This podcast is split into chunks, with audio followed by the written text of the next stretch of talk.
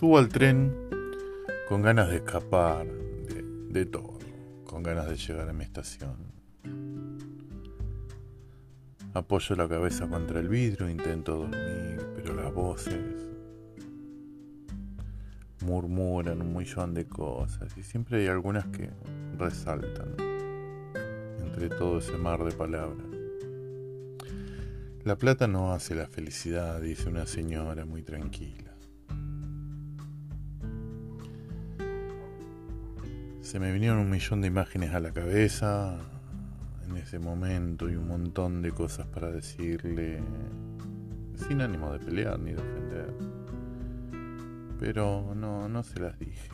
Pero se quedan conmigo, me quedo masticando estas palabras, rumiando un montón de cosas. Yo creo que la plata no, quizá no haga la felicidad, pero da la tranquilidad de no estar cagado de frío, de no tener las tripas sonando de hambre, de no pasar las noches en velas pensando qué se va a hacer, cómo se va a conseguir la plata para salir de las deudas. La tranquilidad de no tener que mirar a los hijos a los ojos y decirle esto no se puede, hay que esperar la tranquilidad de no tener que andar rogando por un trabajo, esperando que un alma caritativa tenga la bondad de darnos un empleo. Bien, no quiero hacer demasiado largo esa parte. Mi amiga Cris Moncayo escribió algo al respecto y se los voy a leer.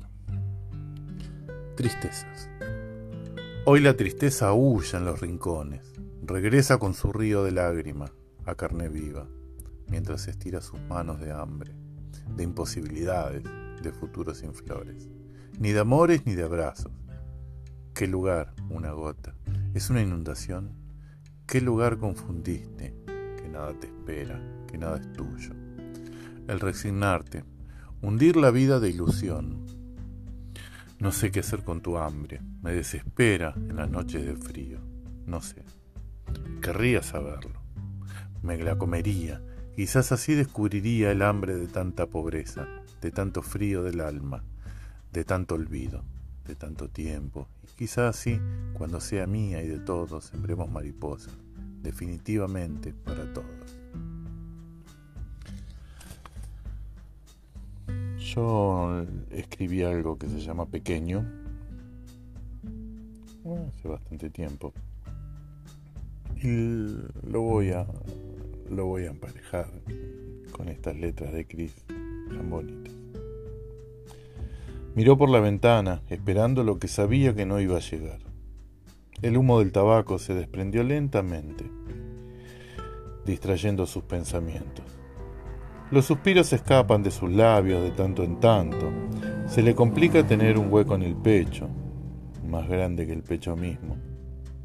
Pero eso no lo consiguió de la noche a la mañana. Fue poco a poco. Un día resignó una cosa, luego otra. Cuando quiso darse cuenta no le quedaba a qué renunciar. La noche lo invadía todo, como si se parara en una montaña o frente al mar, y de tanto que ves no ves nada. Así de pequeño lo hacía sentir la noche. Buscó el encendedor, exhaló un suspiro y se prendió otro cigarrillo. Bien, creo que es suficiente por hoy. Deseo que tengan una buena vida y que por lo menos no tengan tantas preocupaciones, que la plata no sea un problema. Merecemos una vida mejor, todos.